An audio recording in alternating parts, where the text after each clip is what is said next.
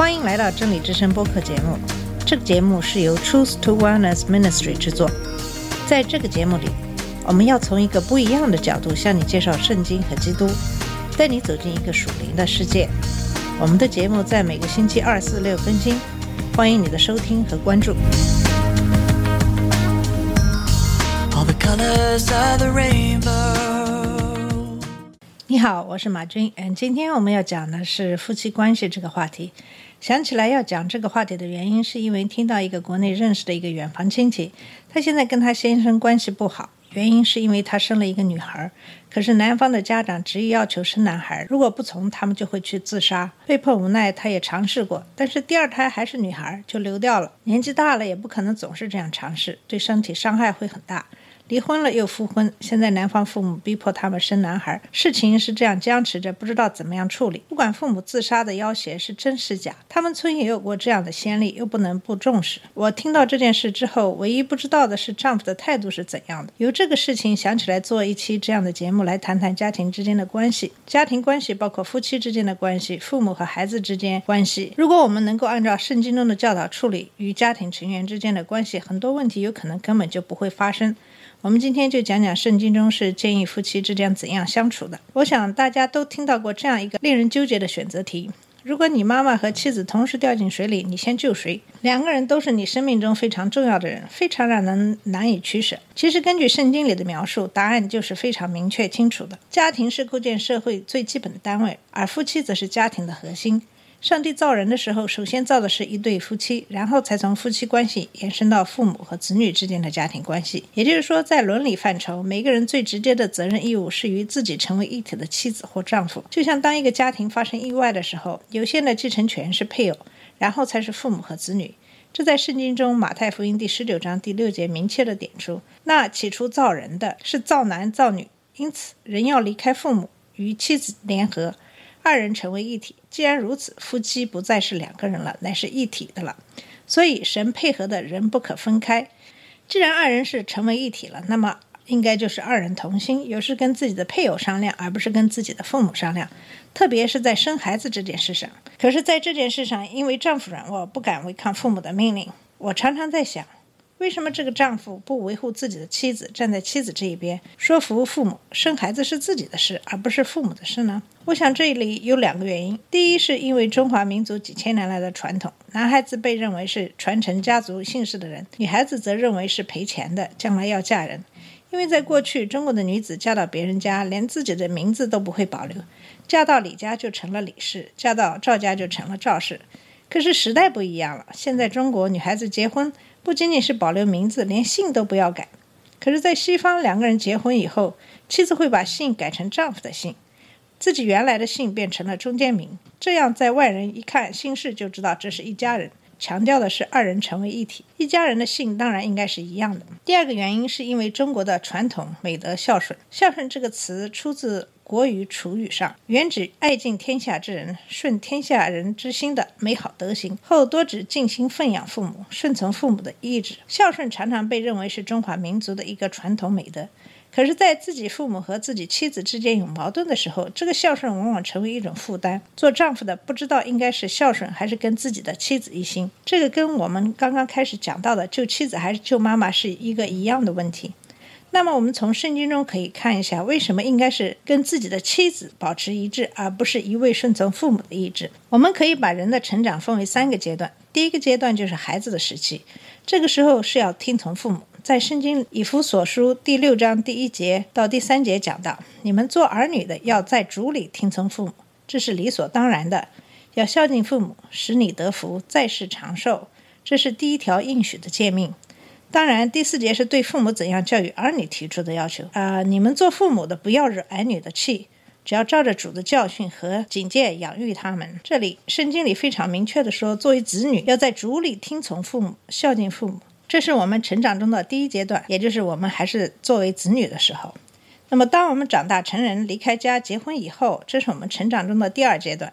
在这个阶段，也就是圣经里马太福音第十九章第六节讲到。夫妻不再是两个人，乃是一体的了。所以，在这个时候，你已经脱离了父母的照顾，成为这个社会上一个独立的个体。跟自己的妻子成为一体。从第一阶段到第二阶段是一个改变。从这个时候起，你的责任就是你的妻子。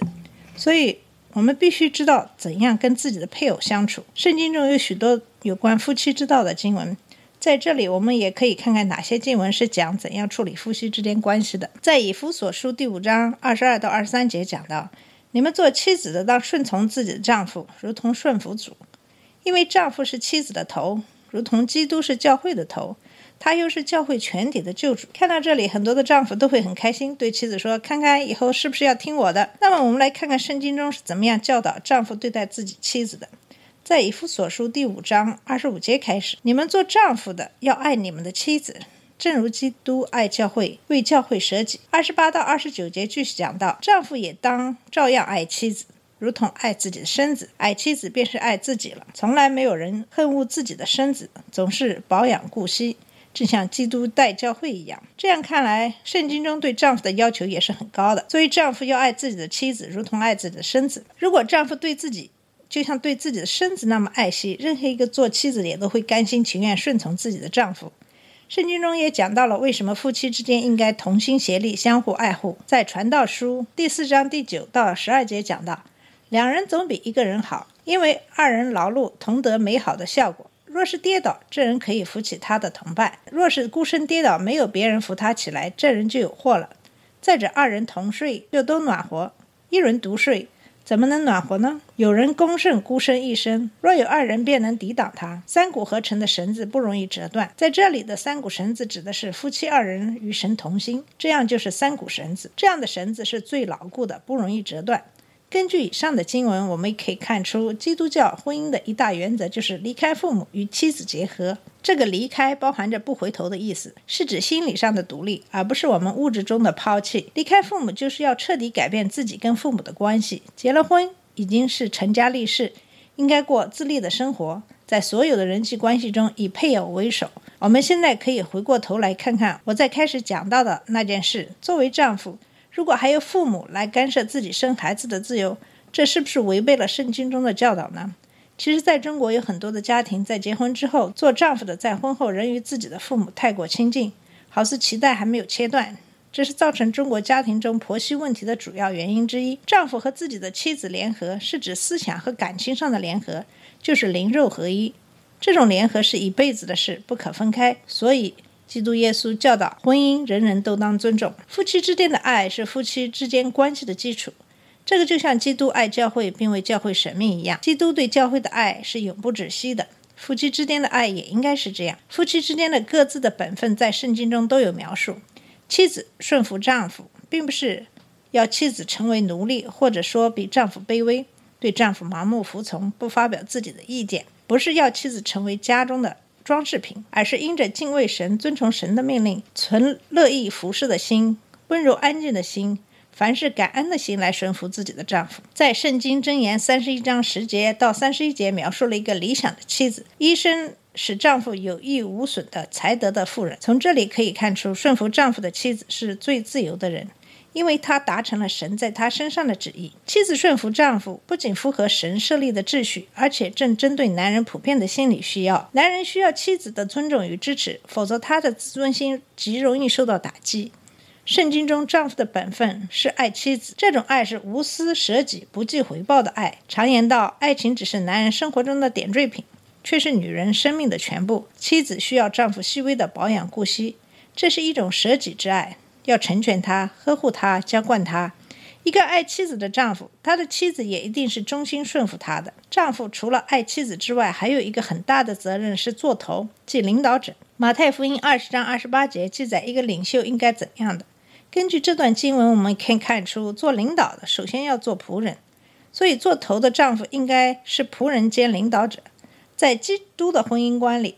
男人是女人的头，为什么一定要头？难道不可以男女平等吗？这也是因为上帝先造男人，后造女人。这个头其实是指次序上的先后。另外，男女在性格上也有差异，一般女性重感情。男性重理性，所以通常男主外女主内。所以我们常常看到的妻管严现象，并不符合圣经中的夫妻之道。好了，今天的节目我们就到这里。在下一期的节目里，我们继续会讲讲怎样处理和父母子女之间的关系。我。我们的节目在每星期二、四、六更新，欢迎你继续关注我们的节目。下次节目再见。这里是真理之声播客节目，真理之声是 Truth to Wellness Ministry 旗下的一个节目，由 Truth to Wellness Ministry 制作和播出。如果你有什么想跟我们分享，请给我们发电子邮件，我们的邮箱地址是 truth to wellness at gmail dot com。你也可以直接去我们的网站 www dot truth to wellness dot com 浏览更多的信息。下次节目再见。All colors of the